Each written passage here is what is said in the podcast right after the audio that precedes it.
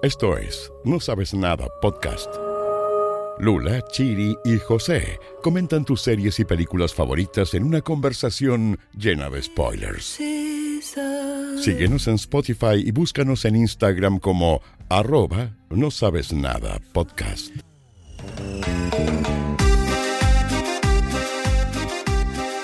Es como una tradición comenzar todos los capítulos del No Sabes Nada diciendo el número del capítulo sabiendo que es un arma de doble filo. Eso siempre me ha llamado la atención.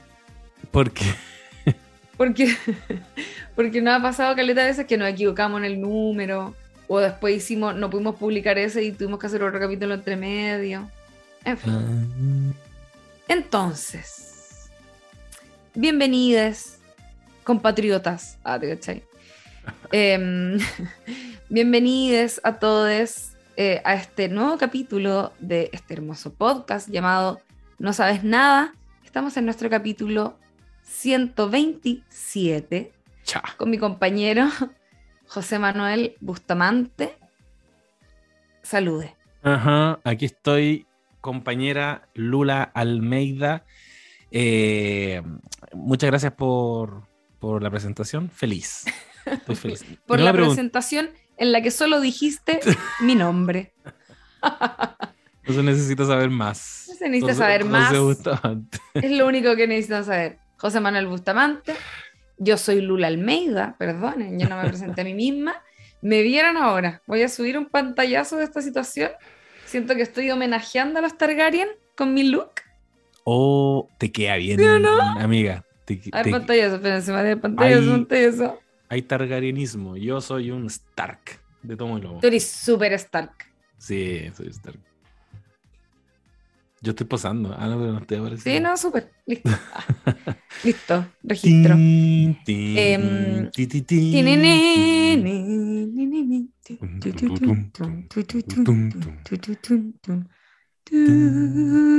Hoy que hemos hablado de este universo Oye, es que eso, eso quería decir, para las personas que nos vienen recién escuchando, quizás hace pocos capítulos, o que han escuchado esto desde siempre y no tienen idea por qué nos llamamos No Sabes Nada. En realidad no pueden escucharlo desde siempre y no saber, pero bueno, uno nunca sabe, la gente puede ser muy distraída. Este capítulo se llama No Sabes Nada, o sea, este podcast, perdón, se llama No Sabes Nada, a partir de la frase de eh, la, ¿cómo se llama? Ingrid. Ingrid. Ygritte. Ingrid. Bueno, igual era como es. Sigrid. Ygritte, sí, a Jon Snow que decía, You know nothing, Jon Snow. You y después se iban a agarchar a la cueva. You know nothing, motherfucker. Para quienes pensaban que esto se llamaba No Sabes Nada porque somos muy soberbios y pesados y les decimos no saben nada de series de televisión. No, no es ese el espíritu de este podcast. Ya ha quedado demostrado que nosotros enfrentamos las series desde la humildad y las ganas de aprender, eh, porque no sabemos muchas cosas muchas veces, pero, eh, pero claro, you know nothing. Ahí, de ahí viene todo. You know nothing, I know nothing, we know nothing. Y lo que ocurre anything? en este momento, muy importante, es que ha salido, se ha estrenado el primer capítulo de una nueva serie que corre en paralelo a esa saga, ¿no es cierto? Es una especie de spin-off, de spin-off a medias, porque de alguna manera no se agarra de un personaje específico para contar una historia, sino que se agarra de un bracito de, eh, de esta gran historia que es Game of Thrones, que es una saga, ¿no es cierto?, literaria escrita por George R.R. R. Martin, en la que nos eh, vamos hacia atrás en el tiempo, 170 y tantos años, no me acuerdo cuánto era exactamente, 175 parece, y nos vamos hacia una época donde no existe ni Jon Snow, ni la Daenerys Targaryen, ni ninguno de esos, pero sí existen una chacalá de dragones.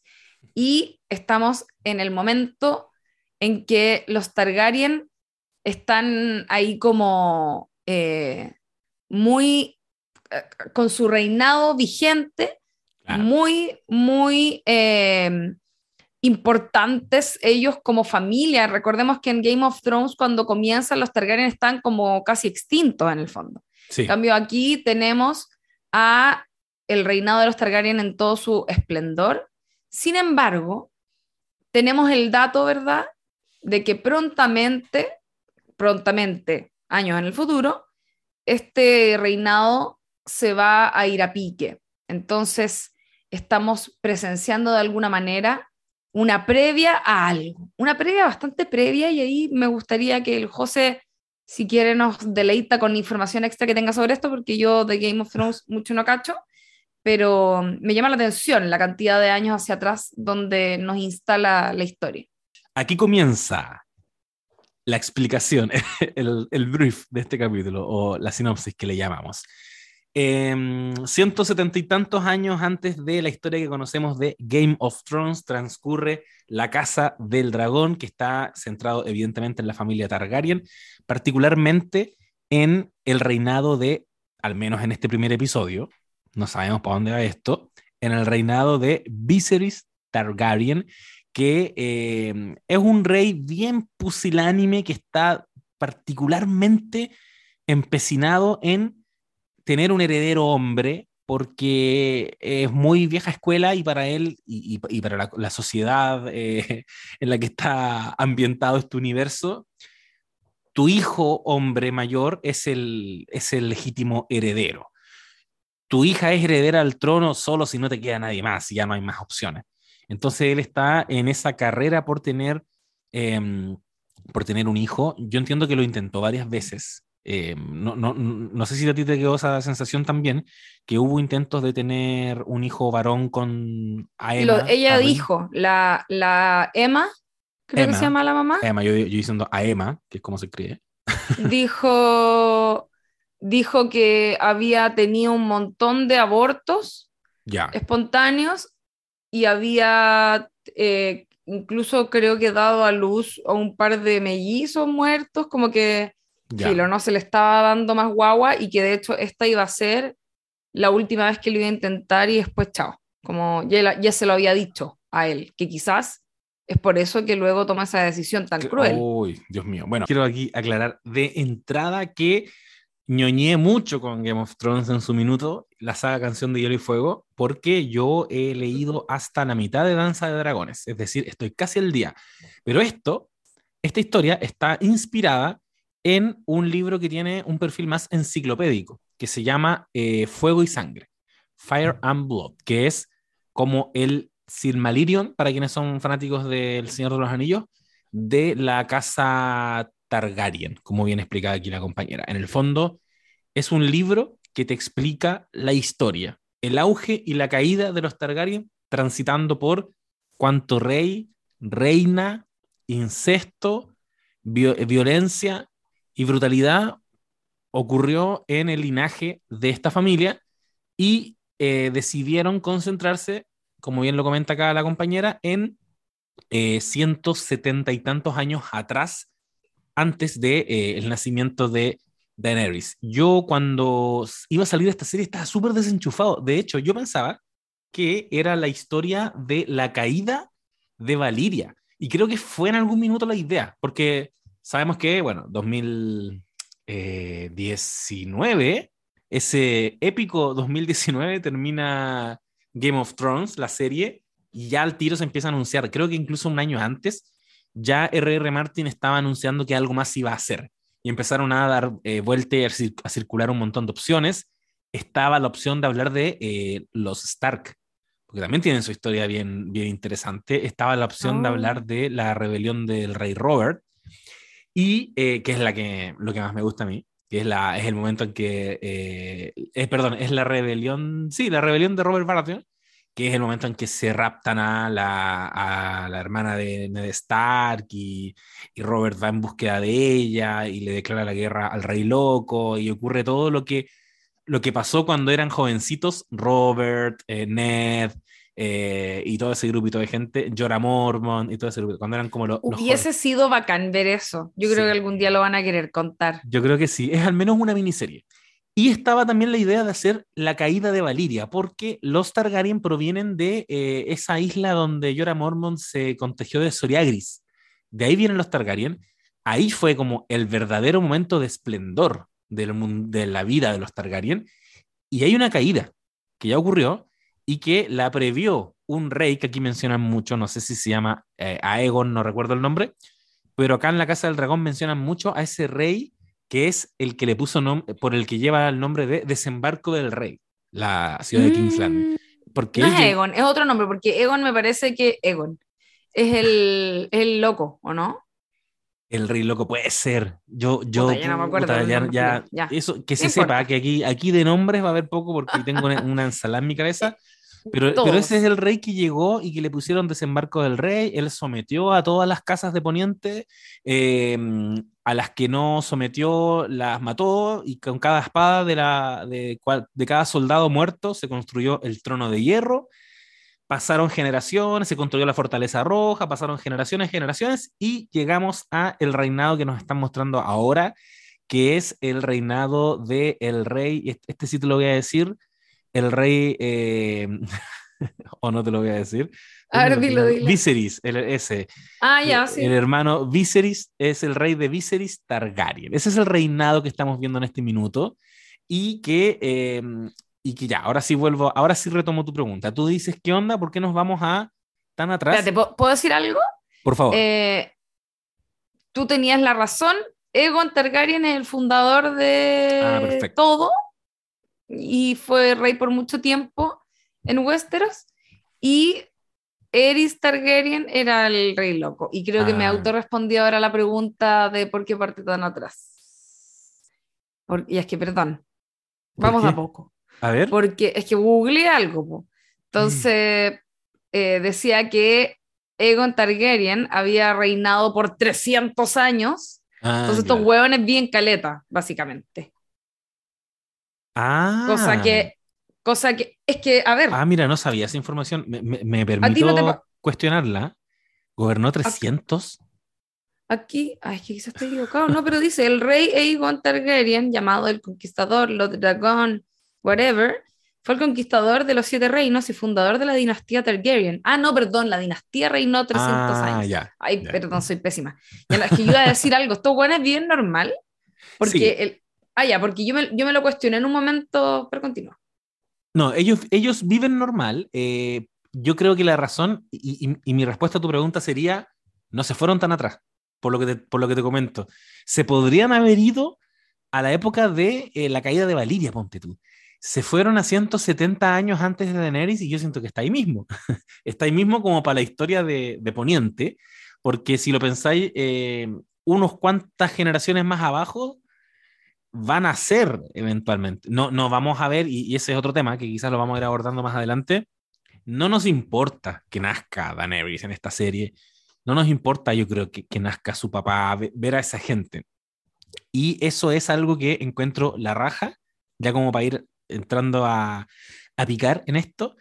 Ah, Lo, lo primero que te diría es que encuentro la raja que, eh, que la serie se haya sacado de encima ese peso. Especialmente en el contexto en que acaba de terminar Better Call Saul, por si no se dieron cuenta, eh, estuvimos hablando de eso hace poquito con la negra cesante, también me saqué otro, otro monólogo por ahí, eh, pero hay publicaciones en redes sociales, bueno, eh, pasó que terminó finalmente Better Call Saul, que también es un spin-off, también es una precuela, y esa es muy importante, porque Better Call Saul debe ser la mejor precuela que se ha hecho de algo en la historia, así, así de fuerte lo digo. ¿Y por qué? Porque es una precuela que logró eh, fortalecer a su canon, logró darle más valor a Breaking Bad y cambiar tu relación con Breaking Bad.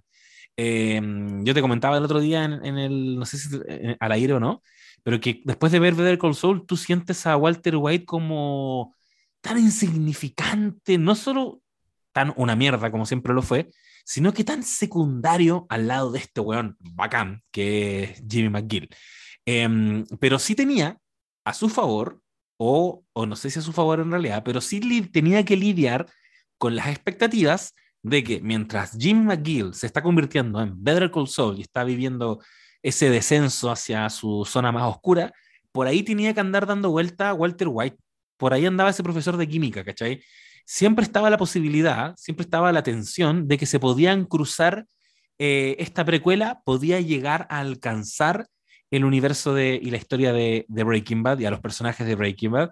Eh, me encanta que eh, esta serie en la Casa del Dragón de, de entrada se saca de encima esa presión.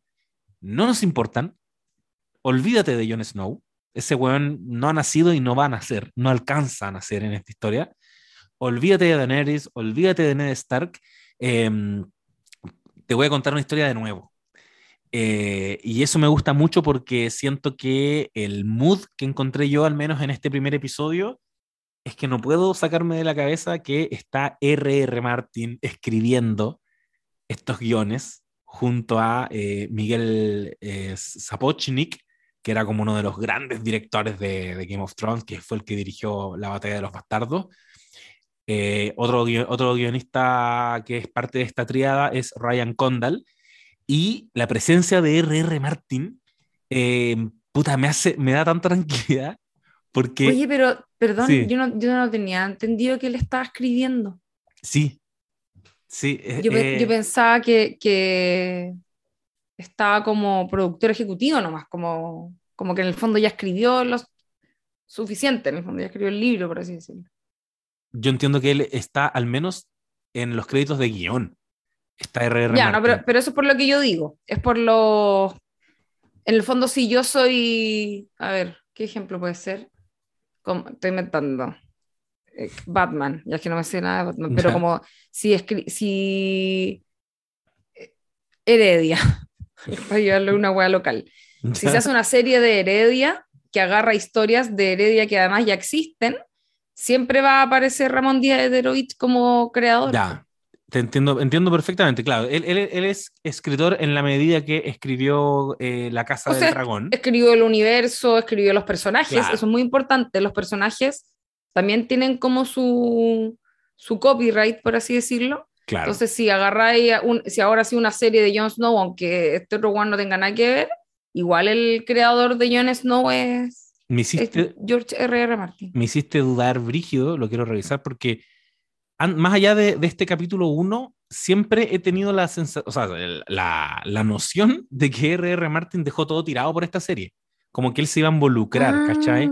Como que es como, cabros, se viene esta serie que de partida como te digo, el libro es una enciclopedia nomás, pues como, primero estuvo él, su hija fue tanto, él la trató muy mal, entonces después tuvo este otro hijo, que es muy descriptivo, es como una, una mm. forma cero eh, narrativa, pero puedo estar súper equivocado, déjame, déjame chequearlo, pero en cualquier escenario yo sé que, que R.R. Martin está más involucrado en esta serie de lo que estuvo en, en Game of Thrones. En, Game of Thrones, donde él escribió algunos pasajes, porque también eso también hay que decir que R.R. Martin es guionista. Él viene, él viene de escribir televisión antes incluso de escribir eh, la saga de libros de Canción de Hielo y Fuego. Él escribía tele y por eso cuando uno se lee el libro de Canción de Hielo y Fuego es tan visual todo y, y, la estructura de esos libros son eh, como tramas de una serie de televisión. Tú, hay, el primer capítulo se llama Tyrion, ¿cachai? y te muestra todo a los ojos de Tyrion. Segundo Son bacanes esos casos de gente que su mejor obra la hizo viejo. Sí. Porque siento que hay, hay eh, sobre todo ahora con redes sociales y toda esa weá, siempre lo ha habido, pero está, está como presión de tener que, mm, de, de hacer tus greatest hits mientras todavía eres joven, ¿cachai? Claro. Y en realidad no tiene, o sea, no tiene tanto sentido porque puede ser muy creativo, chispeante, lo que sea, pero igual la experiencia es la que te va, sobre todo para escribir, pues como que te va dando, sí, la, te va curtiendo para poder escribir algo potente, o no sé, eso quiero creer. Ah. No, yo creo que sí, o sea, la vida, pues, la vida misma. R.R. Martin, en, él escribió también eh, obras de, ciencia ficción, que era parece que un género que a él le gustaba mucho. Y nada, o sea, imagínate que él, él iba para allá, es como, yo quiero escribir ciencia ficción, y fue como nada, así fracaso tras fracaso. De hecho, le hicieron una serie, a propósito de después de Game of Thrones, hicieron una serie de uno de esos libros y él estaba súper contento y fue como también, otro fracaso más, como igual que el libro, no, no funcionó. Eh, la rueda del tiempo. La rueda del tiempo. No, no, pero ciencia ficción, así como en el espacio. Y. Ah, verdad. Y llega Canción de Hielo y Fuego, como muy, yo no sé si él le estaba poniendo todas las fichas de la vida y fue como, bueno, es, es muy bueno. Y es muy bueno por algo que también lo hemos visto en la serie y lo vamos a seguir viendo especialmente en esta serie, que es la intriga política. R.R. Martin, si algo sabe escribir, es intriga política. Esto es una, es una historia de es una historia sobre el poder. Siempre lo fue. Em, eh, Game of Thrones, la serie. Nunca la acción eh, o, lo, relevante o lo, atractivo nunca estuvo depositado en las secuencias de acción, por ejemplo. Eh, las guerras eran unas weas que Tyrion le pegaban un mazazo en la cabeza, se dormía y después se despertaba y la guerra ya había, ya había terminado. Pero cuando Tyrion se metía en una sala con Cersei y conversaban, y Tyrion quería convencer, convencer esta guay yo la he dicho muchas veces, pero es que estoy muy convencido de esto, que Tyrion, no sé, quiere, tiene, el punto de Tyrion es A, y el punto de Tyrion de Cersei es B.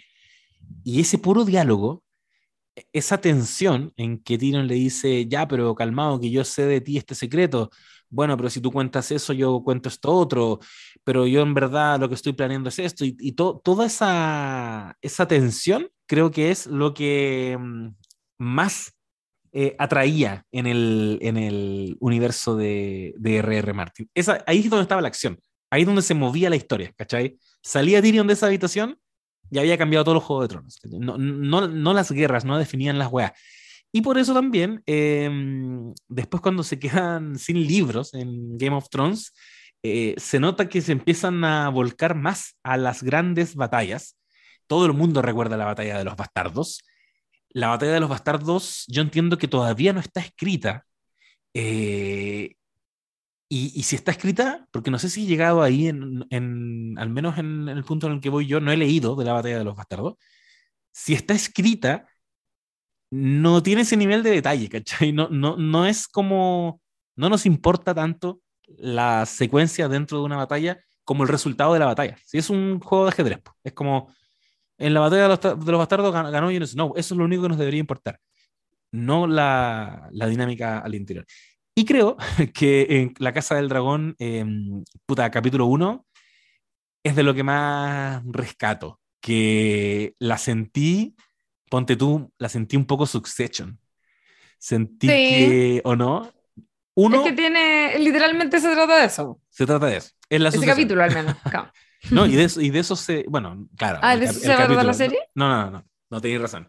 El capítulo, porque, o sea, la serie se va a tratar de algo, de un episodio que se llama La Danza de los Dragones en la historia de Poniente, que es esta lucha interna entre la familia Targaryen por quién se queda con el poder. Igual es un poquito Succession.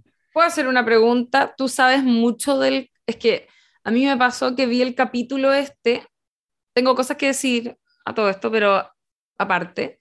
Em, o sea, como del capítulo mismo digo, aunque no, se, no tuvieran relación con Game of Thrones, pero me, me pasa que como no me he leído los libros ni nada, pues mira, todos no los personajes.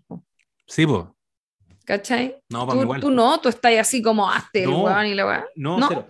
Mucha gente está así, yo no. Eh, los que se leyeron eh, Fuego y Sangre están así. No, yo, yo estoy, estoy encantándome de cero. Me mandé ahora unos spoilers muy innecesarios porque me puse a, antes de grabar, me puse como a revisar quiénes eran y, y tú, y tú encontráis, como está escrito en, en esta especie de enciclopedia, tú encuentras el resultado de esta historia. Todo lo grueso ya está. O sea, si tú tienes dudas de quién va a morir, eso está. Wikipedia, búsquenlo, está. Ah, no, ya. no, lo busquen. Yo ya sé, yo ya sé un poco cómo termina este episodio llamado La Danza de Dragones. ¿Qué fichas se movieron? Fue nombrada esta heredera, pero él se opuso y entonces hizo esto. Y al hacer esto, Ah, ¿cachai? Como la historia macro está contada.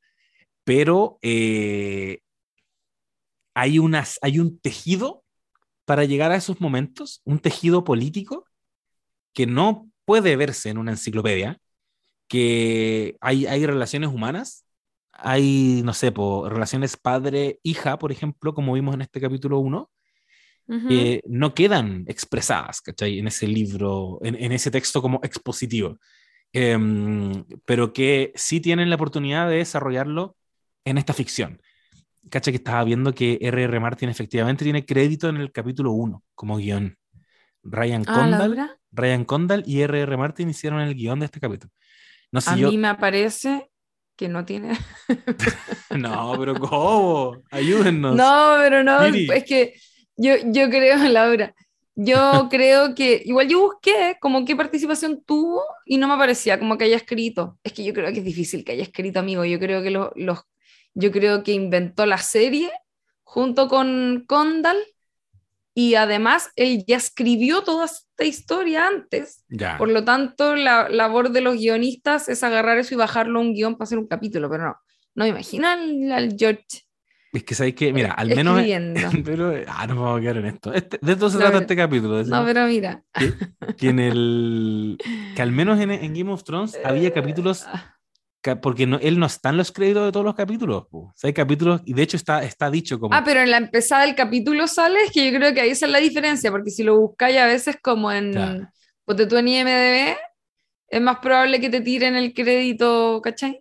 Sí. Ya, pero no sé, de ahí ya la buscar. Yo llegué a este dato, dice que, que en Game of Thrones, Benioff y Weiss escribían la mayoría de los episodios. Martin solo los revisaba. En La Casa del Dragón, el autor forma parte de la producción siendo co-creador y guionista de la serie. Ah, mira. Igual no lo creo. ya no creo, pero, no No, pero está bien, está bien. lo vamos a creer. Eh, ah, ¿tú, no em, crees que él realmente pueda escribir un guion, este señor que se escribió? No, no, no, me refiero a que no, no me lo imagino a él escribiendo los guiones de esta serie, me lo imaginaba más desde un lugar más elevado, eh, de productor ejecutivo revisando, aprobando o desaprobando, etcétera. Puede ser. aprobando o desaprobando, que eso es lo que hace un weón que ya filo, no tiene que, no tiene que escribir, tiene que decir si le gustó la weá o no y dar un par de indicaciones y la pega laboriosa del guionista lo hace otro. Igual, digámoslo, el guionista es un obrero ahí del, del audiovisual. No es tan glamoroso, glamoroso como suena. De más. Em, bueno. Ya, pero no importa. Tengo, quiero preguntarte algo, antes de, porque, eh, insisto, yo como que de Game of Thrones en sí sé poco, entonces no quiero, eh, o sea, entremos en detalles, pero con mesura. Ya. ¿Te gustó? Ya, yo muchas cosas de las que he dicho en este rato que llevamos conversando, las he mm, revisado post visionado. Yo vi el capítulo en cero, probablemente lo vi igual que tú. Eh, más allá de que leí varios libros, pero de Canción de Hielo y Fuego. Insisto, de Fuego y Sangre no sé nada. No sé lo que me van a contar. Ahora lo sé. Ahora sé que es la danza de los dragones. Y en ese contexto quiero decir que eh, me gustó Caleta. Me. Sí. Me pasó que. Es que por eso yo, yo igual quiero decir desde dónde estoy hablando. Em, estoy hablando como alguien que disfruta mucho el universo de, de Game of Thrones em, y que extrañaba, como que añoraba esos primeros capítulos de Game of Thrones, que para mí son los mejores momentos de Game of Thrones. Yo este rollo lo he tirado millones de veces. Creo que...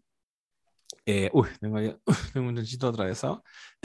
Creo que tomé mucho café creo que eh, de verdad yo creo que se hace demasiado evidente que David, eh, que Benioff y Weiss, que son los showrunners de Game of Thrones, son grandes adaptando una novela que no es, que, es un poco inabarcable. esa pega la hicieron, pero es que impecable.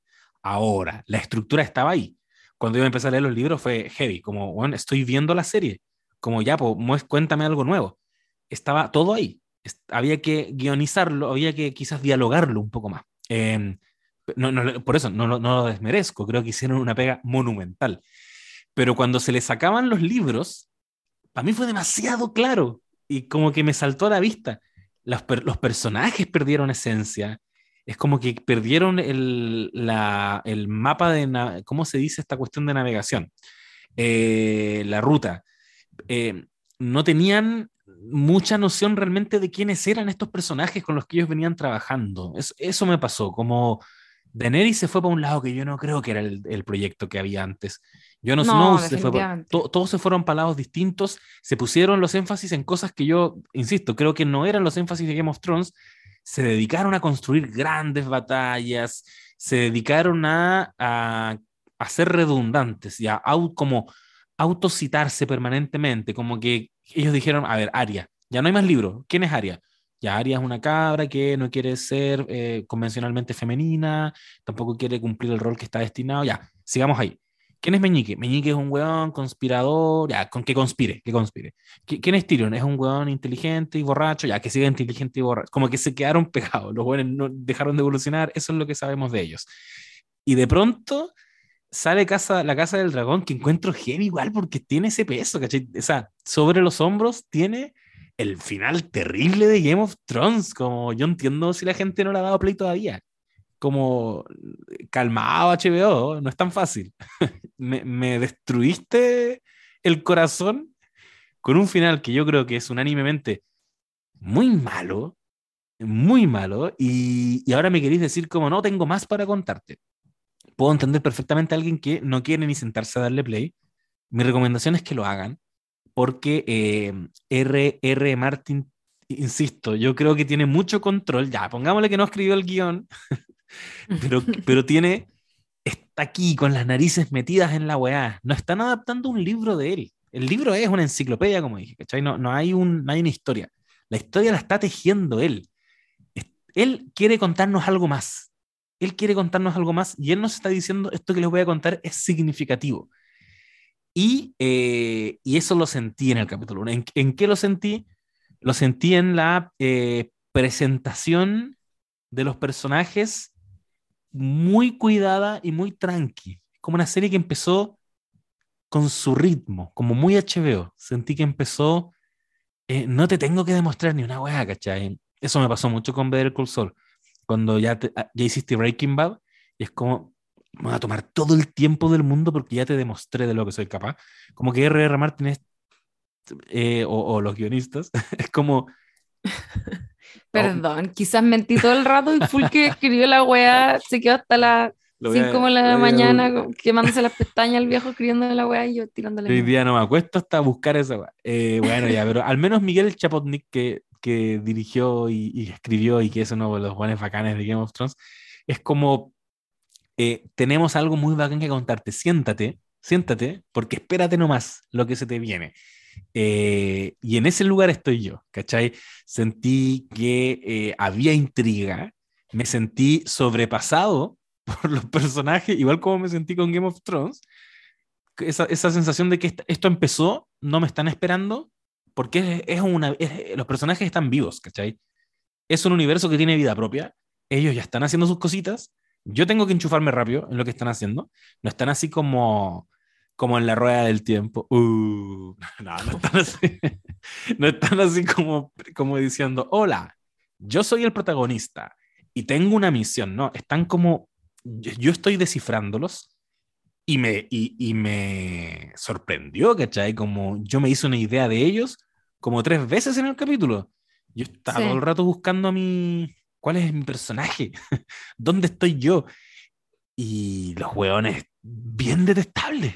La mayoría, en ese sentido, lo sentí muy Succession. Y estos hueones detestables aspirando al poder. Em, pero eso es lo que me pasó. Me pasó que, que sentí que se está, se está tejiendo algo, algo que quiero ver. ¿cachai? Se está tejiendo algo, algo superior y, y, yo como que me quiero sentar nomás a que me, me sorprenda. Como que veo ese capítulo 9, que va a quedar alguna zorra y te juro que voy a estar aplaudiendo, amigo. Como yo creo que la... Sí, yo yo creo que la serie está buena. Creo que HBO es HBO y ni cagando va a ser una weá que no lo sea. Entonces, como que partiendo por ahí, em, eh, hay como un buen comienzo.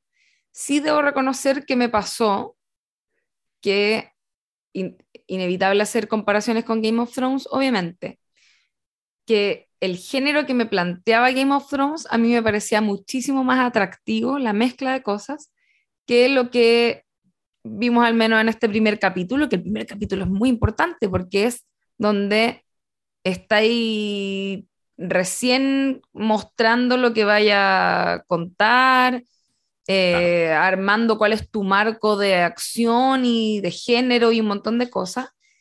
Y con Game of Thrones, claro, partía con una escena de terror Después pasaba a historia medieval familiar, trama política, y, y aquí quería llegar, y el tema de los dragones era una weá que entraba muy adelante, como que había un mito y habían historias, ¿verdad? Había como, se estaba sugiriendo todo el rato, como sí, hace mucho tiempo existieron los dragones, pero como hasta para los mismos personajes de Game of Thrones era mitología, hasta que de repente, conche tu madre, en un final de temporada, loco, hay dragones. ¿Y qué va a pasar? Sí, sí. Y para mí eso era mucho más atractivo porque a mí no me gustan las historias fantásticas medievales, ¿cachai? Entonces como que esa parte de House of the Dragon me dio, me dejó muy indiferente, me dio muy lo mismo. Y en general me pasó un poquitito que igual el capítulo me dejó muy indiferente, porque no conozco los personajes. Em, entonces me da un poco lo mismo lo que estaba pasando, ¿cachai? Pero me pareció que era un buen capítulo igual, encuentro que estaba bien escrito dentro de todo, como que, o sea, obviamente muy bien escrito, pero como Por eh, pensándolo como, como espectadora, pensándolo como espectadora exigente que soy, igual, eh, mantuvo mi atención y eso para mí es súper importante. Eh, como que no fue una tortura verlo, ni me mantuve así como, no tuve que estar como obligada a ver la wea. Claro. Pero, mm, pero sí me pasó esto que digo, como que había partes que eran como medio importantes, supongo, de la historia que a mí me dejaron medio indiferente y creo que eso eh, no es una buena señal para mí, para mí, como para yo, Lula, eh, enfrentarme a una serie quizás no va a ser mi estilo, ¿cachai? Como eso me pasa un poco. Y por otro lado, me preguntaba todo el rato como esto que decía de, de, de ya, pero como están partiendo mucho tiempo antes. Como, Mm. ¿por qué están partiendo tanto tiempo antes? Y cuando me metí a IMDB a ver los nombres de los actores, caché que, eh, que fue algo que lo intuí en algún momento, pero quizás no me parecía poco probable, que es que se van a pegar un salto dentro de la serie. po. Van a avanzar mucho al futuro Ah, y te van sí, a sí. empezar a contar la historia con la voz de la persona que narra, evidentemente que es la protagonista, pero que, que en, en la voz que, con la que está narrando es mayor, eso va a ocurrir. Sí. Entonces, por lo que entiendo, no sé en qué momento, porque traté de buscar información y no me aparecía nada, pero entiendo que en algún momento se van a pegar un salto al futuro más o menos importante y eso igual lo encuentro interesante, porque es como algo que está, hay gente que lo ve muy mal, que al momento de contar, de contar historias como que cambies tanto las cosas, a menos que sea como dentro del mismo capítulo, ¿cachai? Claro. Pero como que, ¿qué? ¿Vamos a partir el próximo capítulo y vamos a estar en el futuro? ¿En qué momento nos vamos a tirar al futuro? Me llama la atención. Y quizás ahí pasa algo obviamente un poco más, más cototo porque eh, entiendo a partir de estas cosas de, eh, de los libros, que yo no entiendo muy bien, pero recién cuando estaba buscando lo del rey no sé cuánto, va a haber otro, sus, o sea, como sucesor Sí. del rey. ¿O no? ¿No cachai esa weá? Ya puedo tirar un spoiler. Es que, pero lo leí muy de pasada, no creo que sea nada muy cuático. Ya, espera, espera, avísame, avísame ya. Aquí viene un spoiler de la Casa del Dragón. Supuesto. Aquí Posible viene un spoiler, supuesto, un posible spoiler, pero que, insisto, no, no leí, onda lo vi literalmente recién cuando estábamos conversando. Em, que es que, oh, qué cuática la voy a decir, quizás me la voy a pedir a todos. sí. Oye, ni Ah, siquiera lo, sé si- lo siento. no- ni siquiera tengo tan claro si lo quiero escuchar, pero ya, Ya. estamos, ya estamos en esto. Ya no importa, es que voy a, voy a hacer mi relato además. Me pasó lo siguiente cuando estaba viendo el capítulo. Yo dije, Rhaenyra tiene ondita con su amiga. No sé si a ti te pasó. La Mel gritó, como, como Son- se, le, ac- se le activó se el aman. gay. Gaydar. Ya, es que te lo sugieren, cosa que si no la ejecutan después más adelante con lo que voy a decir ahora, creo que me daría rabia porque sería como un poco de queerbaiting, como le dicen. Ah, es como sugerir que hay lesbiandad o queerness o gayness y que después no pase nada y es como, ay, ahora que estoy haciendo ilusiones. La cosa es que yo sentí mucho eso en el capítulo, como principalmente de parte de Rhaenyra a su, a su amiga. Alicent. Y, pero después cuando las mostraban solas, no, yo dije, ah, estas cabras cuando están solas, no, no pasaba nada. Entonces fue como, ah, son muy amigas solamente, sospechoso. Y recién, en mi super Google, eh, me apareció, perdón, que Alicent, ¿quieres que te diga esto? Ya, No lo vamos con sé. todo. Ya, dale, dale. Va a ser la mamá, ya es que esto es algo que pasó en la historia. La- metieron, el papá mandó el weón de Notting Hill, el, el que era Hightower, el- la Ya. mano del rey, mandó a su propia hija, creo que fue él, ¿no es cierto?, a El Otto. la pieza del rey a que le leyera unos cuentos. Sí, que estoy haciendo comillas. Se me olvida decir verbalmente que las comillas hay que decirle a los podcasts. Eh, em, la mandó a como muy así las mil y una noches, ¿no es cierto? Como que le fue a leer unas historias a sus aposentos cuando él estaba como vi- recién viudo, en el fondo. Entonces medio que se la mandó a... Vos sabes. Sí, pues.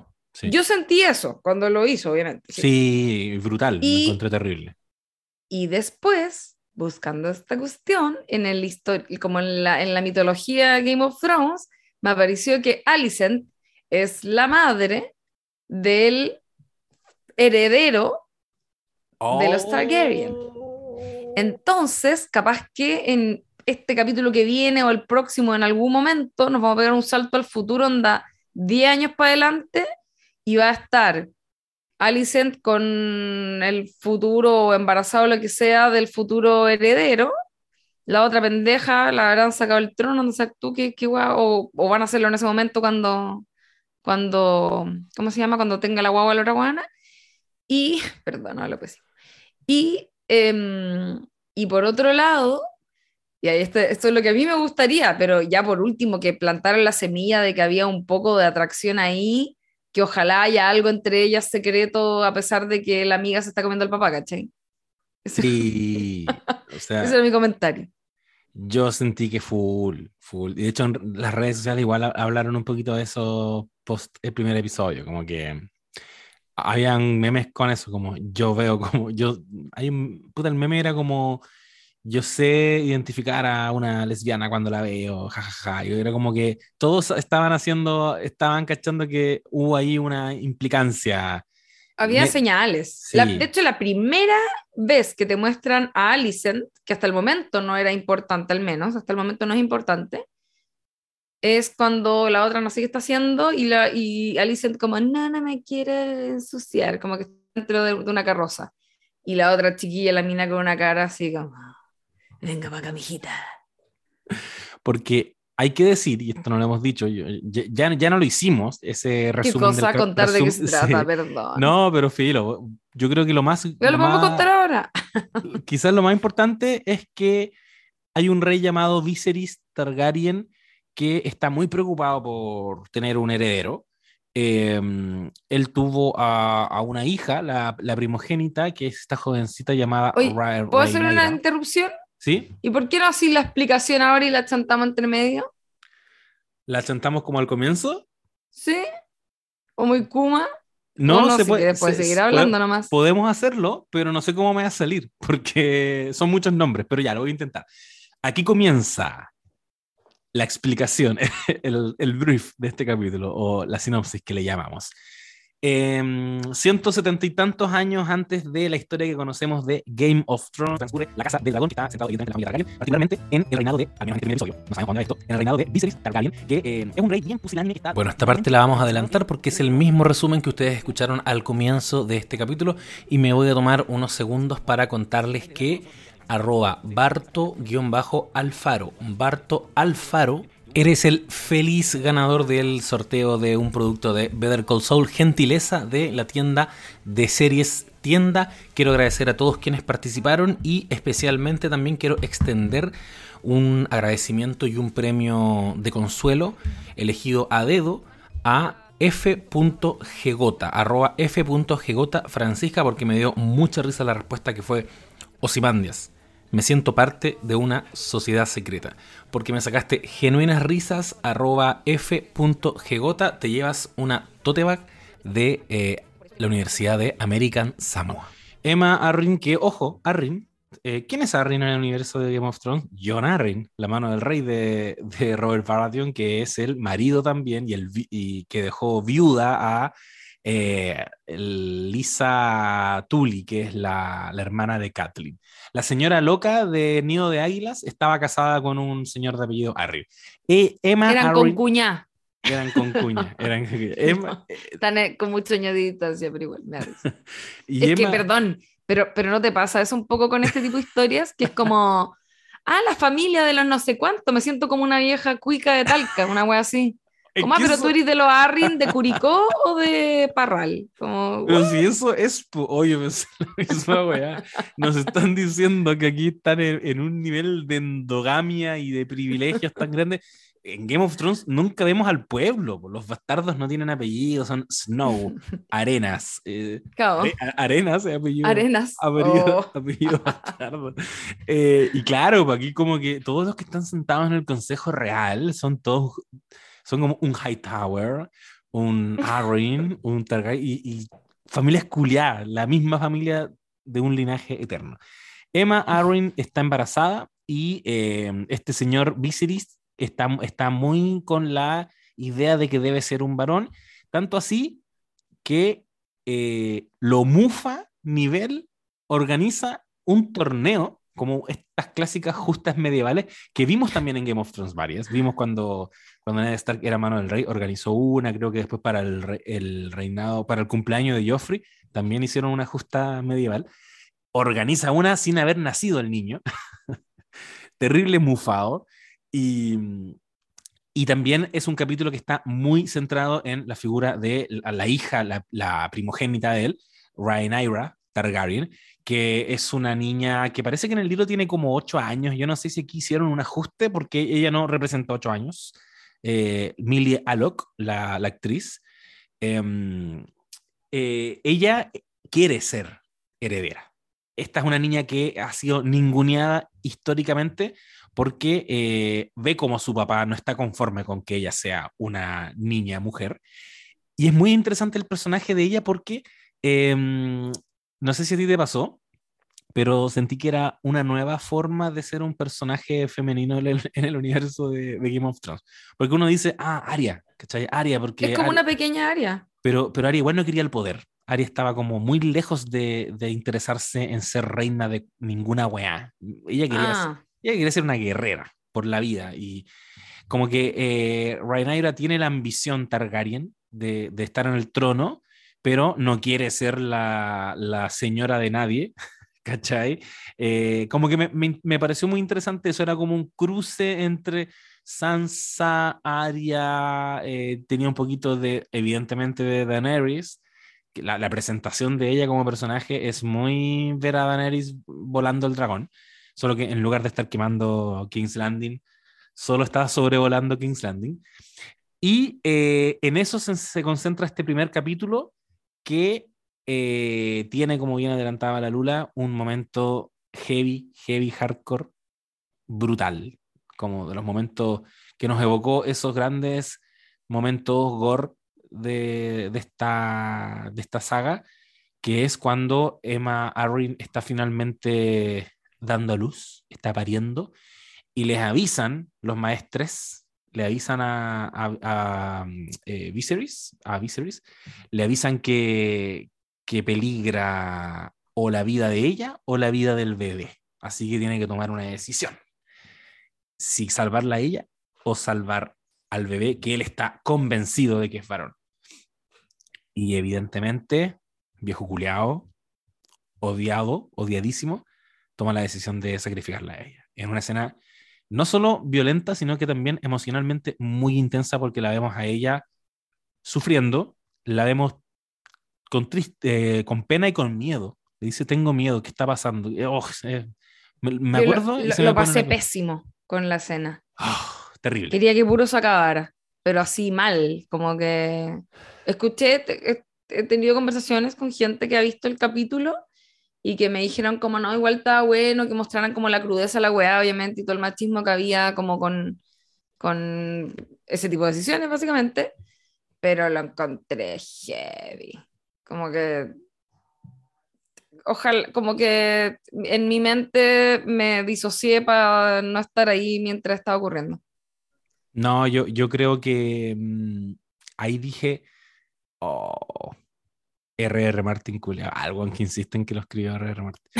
Pero... Para que te ponía a escribir letra por letra del guion con ese tipo de cosas, por Dios. Es que Em, sentí esa, esa como revoltija en el estómago que me pasó muchas veces con Game of Thrones, como la weá física cuando estoy viendo una, la serie, como, oh, quiero salir, como decís tú, quiero salir de aquí, eh, que pasar por este momento de mierda para avanzar, y aún así eh, no lo sentí como exploitation, que le llaman, no lo sentí, yo al menos, aquí ya podemos tener un largo debate, yo entiendo que a mucha gente eh, le molestó incluso esto, yo no lo sentí como injustificadamente brutal. Yo lo sentí justificado en el contexto en el que está esta historia, en el contexto, uno, medieval, que siempre ha sido el universo de Juego de Tronos, pero además en la brutalidad y la locura que todos sabemos que, que rodea a los Targaryen. Los Targaryen no son los Stark, no son los Baratheon. Gente que también hace cosas terribles, pero los Targaryen eran conocidos por ser locos. O sea, la locura es un gen en los Targaryen. La violencia, eh, las masacres, el, incesto, las perversiones, todas esas cosas rodean al mundo de los Targaryen. Y sentí que en, en, ese plano, como que dije, puta, obvio que estos buenos son toda una mierda. Como que no encontraba nunca a mi personaje, porque ninguno probablemente lo va a hacer, ¿cachai? Va a ser muy parecido a lo que nos pasa con Succession que a la fuerza termináis diciendo, ya Kendall, te banco Kendall, para que dos capítulos después digáis, oh Kendall, culiado, te odio. Vamos Roman, vamos Roman, puta el Roman. Bueno, estoy de acuerdo porque de hecho el, el personaje de Viserys es como... Es bueno, po. Te lo están mostrando todo el rato como un hueón bacán igual, pero toma esa decisión de mierda que a mí no me quedó muy claro, porque en algún momento cuando él va el, no sé si era el doctor, ya no me acuerdo quién, quién, era la persona que le decía como, mira, tenemos dos opciones, o se mueren los dos o podemos salvar a la guagua, ¿cachai? Sí, sí. Entonces, de alguna manera te estaban diciendo que si es que no le hacían esa situación terrible que presenciamos, em, igual se iba a morir, pues. Claro. Sí, pues. ah, ¿iba a morir ella, la, la madre? Sí, pues. Como que eso te dan a entender. Estoy segura que no tenían cómo tener una certeza de eso, pero, pero siento que sugerían eso. Oh. Me ¿Tú no entendiste eso? No lo entendí así, pero quizás eso ¿Pero ¿Te acordás que decía esas palabras o no? Yo, sí. sí, sí, yo, yo, recuerdo que había una, una disyuntiva, yo, yo sentía que era salvar a la guagua o salvarla a ella o perderlas a las, a, las dos. Eh, ah, pero, puede ser que haya sido eso. Pero, puede pero tú también puedes ser que todos tenemos razón en este podcast. Son las dos cosas. No, no, no me acuerdo, no me acuerdo, pero, pero quizás si es como lo planteé tú, le, le quitaría un poquito de maldad al personaje. Tipo, Sí, y, no, y no sé si era la intención, yo no siento que querían, yo creo que querían igual dar a entender que la decisión era cruda y, y era para eh, demostrar la obsesión que tenía este weón con tener un hijo varón para que fuera su heredero, ¿cachai? Entonces igual tendría sentido, pero, pero a la vez igual era raro, como que igual era un weón que te lo habían mostrado como todo el rato bueno y muy enamorado de su esposa y todo, y como que de repente, chao. Em, ahora, eh, en fin, como que mm, ocurre, ocurre esta situación y cuando ya están cremando a la a Emma con la guagua, igual la, la, eh, la dice eh, como espero que como haya sido feliz al menos el segundo que estuvo vivo mi hermano, una así. Sí, ruda y, bien, bien Rhaenyra, como es verdad, o sea, que yo sentí eso, como yo lo sentí así, como loco, mataste a mi mamá solo en tu obsesión culiada de tener un hijo hombre. Y Claro. estoy aquí, ¿cachai? Tu hija, que puedo ser la heredera, termina siendo la, la heredera finalmente. Esa es la, la situación final de este capítulo, es la sucesión. Es como el momento en que dicen el, que, que estaba leyendo que no es una decisión necesariamente que toma él. Él como que la propone, pero igual hay un consejo. Sí, pues Eso- votaron los, los, los otros locos de la mesa. Votan esos, esos señores entre quienes estaba el papá de Fleabag. No sé si cachaste. ¿Cuál es el papá de Fleabag? El papá de Fleabag es uno de los viejos, no me acuerdo cuál. Pero, A puta, ver. a ver, deja ver cuál es. El Bueno, yo, yo te había dicho el, el weón de. ¿Cómo se llama la película esa de del- de Nothing- la librería? De Notting Hill. de Notting Hill. Y está el papá de Fleabag. Eh, hoy no me acuerdo cuál es, cómo se llama, pero está sentado ahí todo el tiempo. Es de los que ahí mete la cuchara, es un personaje activo. No, no es la mano del rey que es Otto. No, pues ese es el de. El de Otto Hightower, ¿no? El que mencionáis tú. El que digo yo, Sí, sí, po. Hightower. Re- Reese Ifans es el nombre del actor.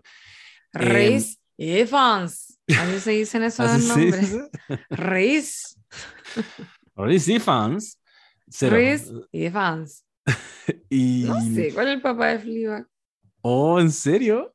Yo ni siquiera lo, he- primero. lo he chequeado, pero como que le vi la, la cara y dije, oh, este O sea, te creo, más no me acuerdo de Fleabag, quizás. Ah, ya. Es un... Igual que, espérate, quiero decir algo, me gustó igual que mantuvieran, no cacho ahí qué onda la producción, pero me gustó mucho que mantuvieran esto de que haya eh, ac- actores y actrices em, ingleses. Ah, sí, pues. Es bacán Sí, eso. Pese a que esta cuestión la escribió un señor de Texas. pero, pero el universo les pertenece. Esta weá le pertenece a los ingleses. Eh, oye, y no hemos hablado de Daemon Targaryen, que es el Scar de esta historia. Aparentemente Ese es, Scar, sí. es el hermano desplazado. Yo dije, oye, esto es como el Rey León. Y la Mel me dijo, o Hamlet, duh, ah, que básicamente donde está mí es como, y tú como es lo mismo, Es lo pero mismo. mejor con animalitos. con animalitos. ¿Quién, quién es Hamlet? No ruge. Eh, Daemon Targaryen está interpretado por Matt Smith.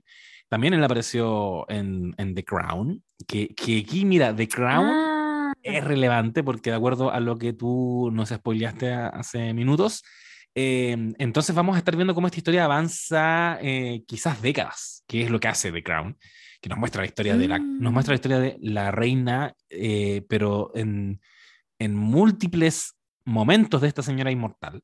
Eh, probablemente nos están mostrando un poco la historia también de esta, de esta otra reina y va a avanzar en el tiempo y en, en esa historia va a estar siempre y buena parte presente Daemon Targaryen, que es el hermano del rey, que él sí que aspira y él tiene ahí un resentimiento directo y explícito por eh, no ser él el heredero. O sea, él en la medida que no haya hijo varón, igual es como legítimamente heredero.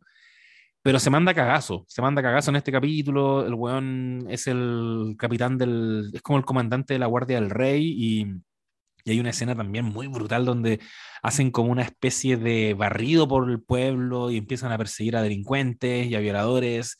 Y vemos cómo castran ahí, en, en un primerísimo primer plano, a un, Terrible. a un tipo. Le vemos el poto y después vemos un- una prótesis.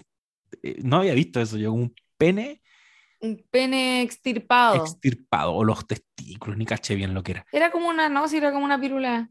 ¿Era como una pirula? como- Era un- Era como to- todo jun. Era un conjunto de genitales masculinos era lo que extirpados se de un violador bien merecido. Pero uno, claro, uno dice tú la violadora la licuadora, pero cuando te la muestran, impactante. Ah, bueno, Daemon andaba ahí, pues andaba la tula violadora de la licuadora.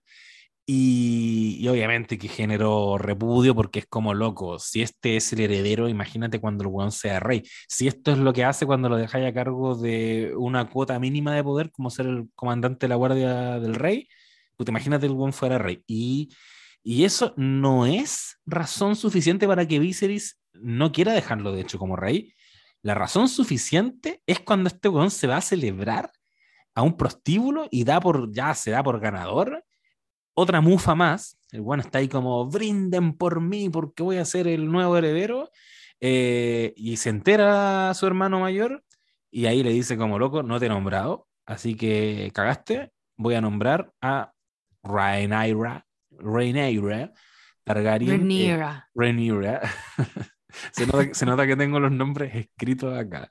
Tú te los aprendiste fonéticamente. Yo estoy Rhaenyra eh, Targaryen, Targaryen eh, y queda ella finalmente como la heredera. ¿Por qué es importante que sea la heredera? No es reina en este minuto, porque en esto es, como Succession nuevamente, es como esta gente puede morir. El rey, pues, estamos en un, en un contexto muy hostil y peligroso, tienes que decir rápidamente quién va a ser tu, tu, heredero o tu heredera para que se tomen las cartas en el asunto eh, rápidamente, en el momento en que, en que muera el, el rey vigente.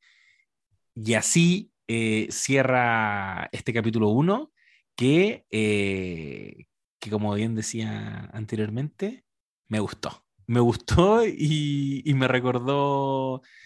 Eh, me recordó los mejores momentos de Game of Thrones, pero me, me, recordó fundamentalmente a Succession. Yo creo que estamos viendo, estamos viendo una historia de personajes muy poco queribles, con los que es muy poco empatizar, a diferencia de Game of Thrones que tenía ya los Lannister y te cargaban, pero se volvía muy evidente que era como, ah, ya, ellos me tienen que caer mal.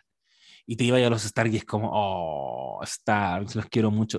con cachorritos de lobito. Y juegan entonces con estructuras que aquí no tienen. Y eso es súper importante lo que decía y tú. Es muy bacán en Game of Thrones. Es muy bacán la promesa de la fantasía. Eso es muy real lo que dijiste. Eso es en buena medida Game of Thrones. Así que quienes van a ver esta serie, eso no está. Porque ya no hay nada que prometer. Ya vimos lo que pasa con, con los dragones, ya vimos lo que pasa con el Rey de la Noche, y ahora los dragones están. Hay como 17. Eh, no, hay huevos, hay como 17. Está, está funcionando Fosa Dragón, que Fosa Dragón es donde eligieron a Bran al final como rey. Eh, ahí es donde empieza este capítulo, eh, que es donde guardaban a los dragones antiguamente está en su mejor esplendor, está todo, es como un momento de apogeo económico, no solo para el poniente, sino que también para HBO, porque la weá le quedó la zorra, así como producción altísimo nivel.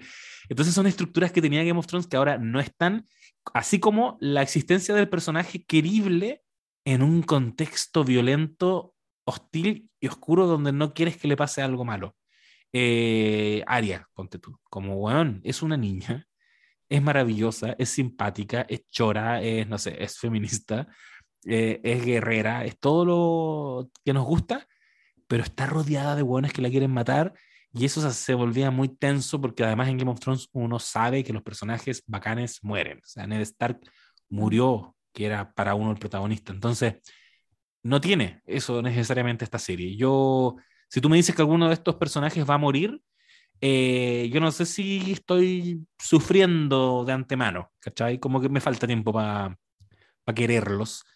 Y me va a costar quererlos probablemente, como me costó querer a los, a los Roy en Succession.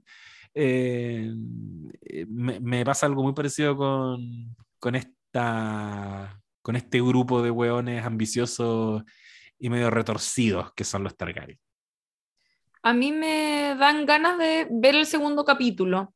No sé si voy a tener tanta paciencia, eso sí, por el tipo de historia, lo que comentaba antes, pero, mm, pero igual estoy dispuesta a ver el segundo y, y, como cachar si me voy enganchando. Supuestamente uno se engancha en el tercer, cuarto capítulo y si ya no te enganchaste, porque no te enganchaste. Entonces vamos a ver si tiene ese efecto. Igual es HBO, son capítulos semanales, no funciona como funciona el binge watching de, de otras plataformas o, de otro tipo de entrega, ¿verdad?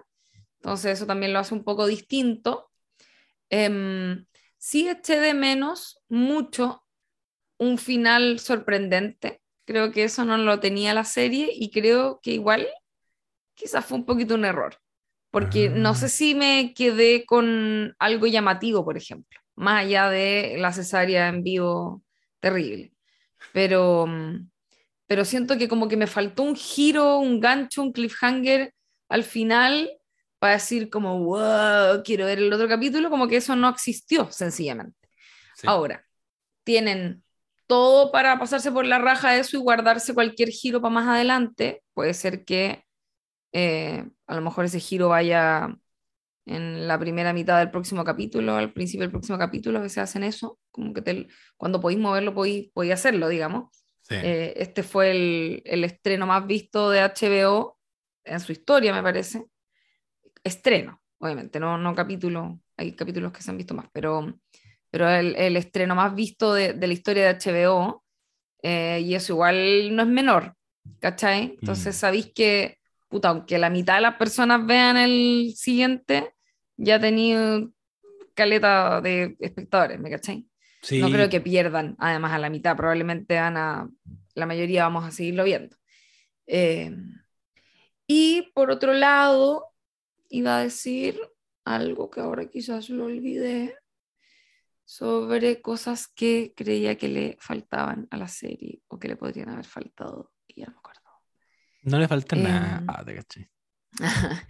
no, em, no, bueno, eso. Yo eché de menos un poco esta cuestión, como un poquito más de sorpresa me pasó. Sí. Em, es verdad. Sí, por otro lado, eh, quizás quedé, quedé. Es que siento que como que se tiraron algunas cosas que quizás no funcionaron como imaginaban. El momento en que eh, el papá Viserys le dice a Rhaenyra como, eh, ya, eh, ahora que vas a asumir, no me acuerdo cómo es en realidad en qué momento, tengo que contarte algo.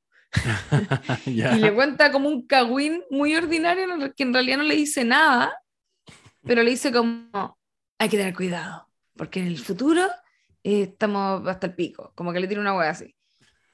Y sentí que quedé, no me, como que quedé igual, no pasó absolutamente nada con esa, con ese, esa copucha que le tiró. no entendí ni muy bien qué le quiso decir. Sospecho que ella tampoco asintió por ser buena onda nada más. Em, y no, no fue algo que generara como una intriga a, futuro eh, al nivel de, de algún otro tipo de revelación, ¿cachai? Sí, sí. Me, pasó un poco eso con esa situación. Entonces, como que. Mm, no sé, encontré medio desinflado al final. Conté que, para mí el punto más álgido fue el que quedó impreso en mi mente y en mi retina. Fue esa pobre mujer pariendo con cesárea sin anestesia. Ah, ya. Sí, no, eso, eso está hardcore y, y ese final que decís tú, que efectivamente ella puede no haber entendido nada. Yo creo que tiene dos cosas. Uno, el mensaje es en el fondo que se viene el largo invierno, eh, le está diciendo esa weá. Como el rey Aegon cuando llegó a King's Landing, yo no sé si tú sabías, pero él no solo previó la caída de, de Valiria, él también, él también previó la caída del reino de los hombres. O sea, se viene, se viene el largo invierno, en el fondo le está diciendo esa weá. Sentí que era, por un lado, meternos como la información de que, ah, entonces, ah, y le dice que solo va a poder ser combativo, combatido, o estoy hablando como el, como lo yo, perdón la hora, eh, solo va a poder ser combatido y enfrentado por una reina Targaryen. Entonces ahí nos dice, oh, quizás Daenerys, Daenerys debió estar. Eh, quizás el final no fue el, no fue el resultado que, que, estaba al menos en las profecías, y, eh, y además le, le indica, bueno, y creo yo que también nos, incorporan ese elemento y a este en el plano más básico, como una forma de decir como, ah, Game of Thrones, ¿cachai? Y no creo que les haya funcionado bien, porque no es necesario. Eh, yo sentí que cual, yo siento que cualquier guiño que nos hagan nos haga pensar en Game of Thrones, va a ser eso nomás, va a ser como un gustito medio innecesario y quizás lo ubicaron en un mal lugar, porque como yo creo que querían cerrar con eso, como, ¿ya viste toda esta historia de los Targaryen de hace 200 años? Bueno, resulta que este loco está hablando del largo invierno, oh, Game of Thrones, igual cuando aparece la, el, le pasan el puñal de acero Valirio, que se supone que es el puñal que utilizan después para matar a, a Bran. Eh, también es como el guiño eh, gratuito, pero pero quizás como para hacerle un cariñito a los, a los más nostálgicos de Game of Thrones, ¿cachai? Yo Oye, y, un poco así. y- y había alguien con Soria Gris. ¿Cómo se llama en inglés Soria Gris? Era, ¿Viste ah, así? no sé cómo era. Yo- ¿O no? Que le dicen, oye, tenía algo en la espalda, vamos a cauterizar. El rey, Ya, po. y, y- ya, po, está con esa weá. Si la, la, era el, era la isla de los, eh, de los Targaryen los que estaban plagados por eso, po, ¿no? Sí, sí, era, era Valiria, esa es la isla. Eh, era ahí donde estaban, donde Jorah Mormont se contagió. ¿Viste? Eh, sí, Bien, sí, evidentemente era Soria Gris. era Soria Gris, totalmente. No, si, si nos van a hacer eh, en hartos pasajes, tienen de todo para hacernos guiños. Yo creo que lo que sería interesante. O sea, pero sería- más, más que guiño, como que si se va a transformar en un monstruo, qué weá. Sí, pues si se transforman po, como en sí. monstruos. Sí, Ya, perdón, te eh, eh, eh, es como la pistola de Chekhov, el Soria Gris de Chekhov. Este buen sí o sí a convertirse en roca. Eh, Y no creo que tengan la cura. Em, no, que, que estaba pensando que si tuviera que tratar de pensar en algo quizás inesperado y desde donde podrían sorprendernos, porque como te digo, la historia de los Targaryen está en todos lados en la internet. Ustedes se meten ahora y lo que dijo la Lula, la- el destino de los personajes está. Eh, esta es una historia, me imagino yo, de cómo se tejió todo eso. Pero lo que no está necesariamente, ponte tú, es qué estaba pasando con los Stark por esos años. ¿Qué estaba pasando con los Mm. Lannister? ¿Qué estaba pasando con los, con los eh, eh, ¿qué otros más nos importan? Los Baratheon, los Greyjoy, eh, fueron sometidos algunos, otros no. ¿En qué están? Nosotros vimos al final, igual también lo sentí como un pequeño guiño, toda la gente que se inclinó a esta heredera. Y por ahí dicen, Rickon Stark. Em, igual me, pare- me produce curiosidad. Mi, todo mi, ñoñe- mi ñoñería ahí me dice, ¡ay! ¿quién es este Rickon? ¿Es como tatarabuelo quizás de Ned Stark o tataratatarabuelo de Ned Stark? Y si en algún minuto un capítulo parte, no sé, en el muro, ponte tú, yo igual me, me doy por pagado. Y nos muestran un poquito ese. Winterfell. Yo igual diría como, oh, ¿quiénes son ellos? Oh, que se parece a Sansa, mira, se parece a Kathleen, no sé, ¿cachai? Como que me... Hay un potencial ahí y eso no está en los libros de Fuego y Sangre, ¿cachai? Así que yo ahí les dejo la idea, amigos de HBO. Ojalá nos muestren eso más adelante.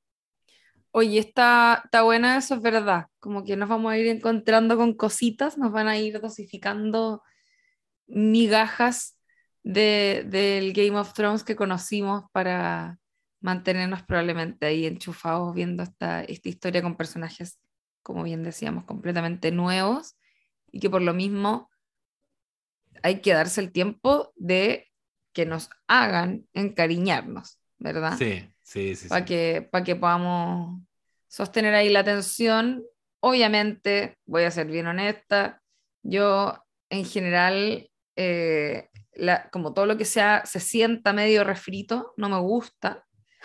La posibilidad de que sea bueno son muy pocas, más aún sabiendo que hubo una buena en el último tiempo, que fue la serie que ha comentado el José, ¿no es cierto? Better Call Saul. ¿Qué posibilidades hay? que otro spin-off más también sea bueno, no lo sé.